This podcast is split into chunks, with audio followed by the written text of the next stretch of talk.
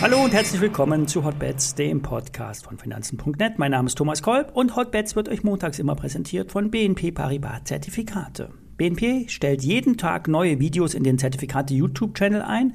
Es gibt täglich eine technische Analyse. Egmont Heid spricht wöchentlich über die fundamentale Verfassung der Märkte und es gibt eine Schalte in Silicon Valley. Wer will, abonniert den Kanal. Nachfolgende Informationen stellen keine Aufforderung zum Kauf oder Verkauf der betreffenden Werte dar. Bei den besprochenen Wertpapieren handelt es sich um sehr volatile Anlagemöglichkeiten mit hohem Risiko. Dies ist keine Anlageberatung und ihr handelt auf eigenes Risiko. Ja, bis Freitagabend standen die amerikanischen Indizes unter Druck. Und dies liegt vor allen Dingen an den Zinsen für US-Staatsanleihen. Diese steigen nämlich seit Wochen rasant an und erreichen bald das Vorkrisenniveau der Lehman-Pleite. Triebfeder sind die anziehenden Leitzinsen. Denn entgegen der ursprünglichen Erwartung soll es in den nächsten drei bis sechs Monaten eher keine Pause bei den Leitzinserhöhungen geben. Ein weiterer Indikator ist der Dollar. In der Nacht hat der Dollar ein neues Tief zum Euro gemacht. Dies könnte auch am Wahlergebnis in Italien gelegen haben.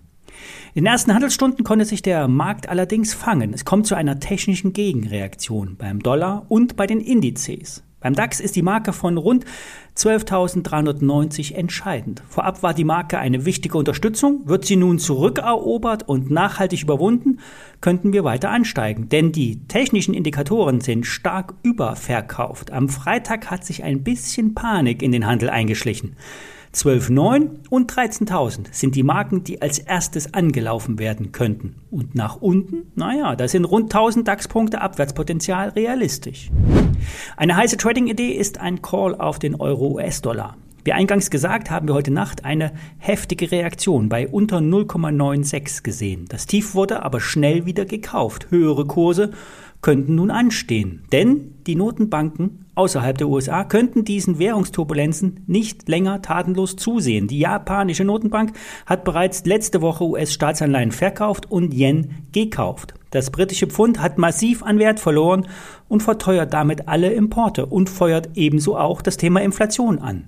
Wenn der Dollar nun die nächsten paar Tage nicht weiter fällt, könnte eine Erholung in Richtung Parität starten. Das könnte auch den Indizes helfen, allen voran dem S&P 500 und im dessen Windschatten der DAX und die Edelmetalle sollten ebenfalls von einem Abklingen der Dollarstärke profitieren. Wer dieses Spiel spielen will, kann einen antizyklischen Call auf den Euro kaufen. Dazu nimmt man zum Beispiel einen Unlimited Long mit einer Basis von etwa 0,88. Der Schein, den ich rausgesucht habe, hat einen Hebel von 12. Das Investment ist sehr spekulativ, denn der Euro befindet sich in einem intakten Abwärtstrend. Im Trendkanal wird derzeit der untere Bereich touchiert. Eine Erholung könnte nun folgen. Ich bin hier seit Freitag investiert. Der Schein hat die Wertpapierkennnummer Paula Emil 1, Paula Theodor Ludwig, kostet ca. 8,30 Euro und ist rund 8% beim Basiswert vom Knockout entfernt. Die ISIN mit einem Link zum Produkt stelle ich euch in die Show Notes. Viele Trader nutzen bei den Währungsspekulationen deutlich höhere Hebel.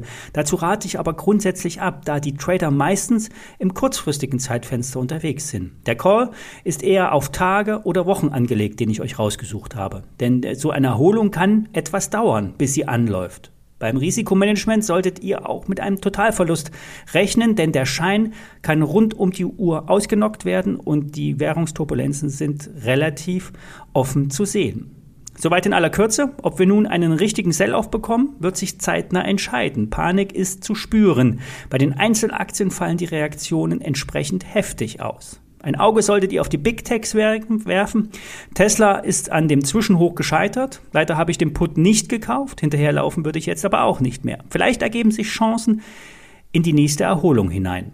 Wir werden es beobachten und täglich ein Update senden. Bis morgen.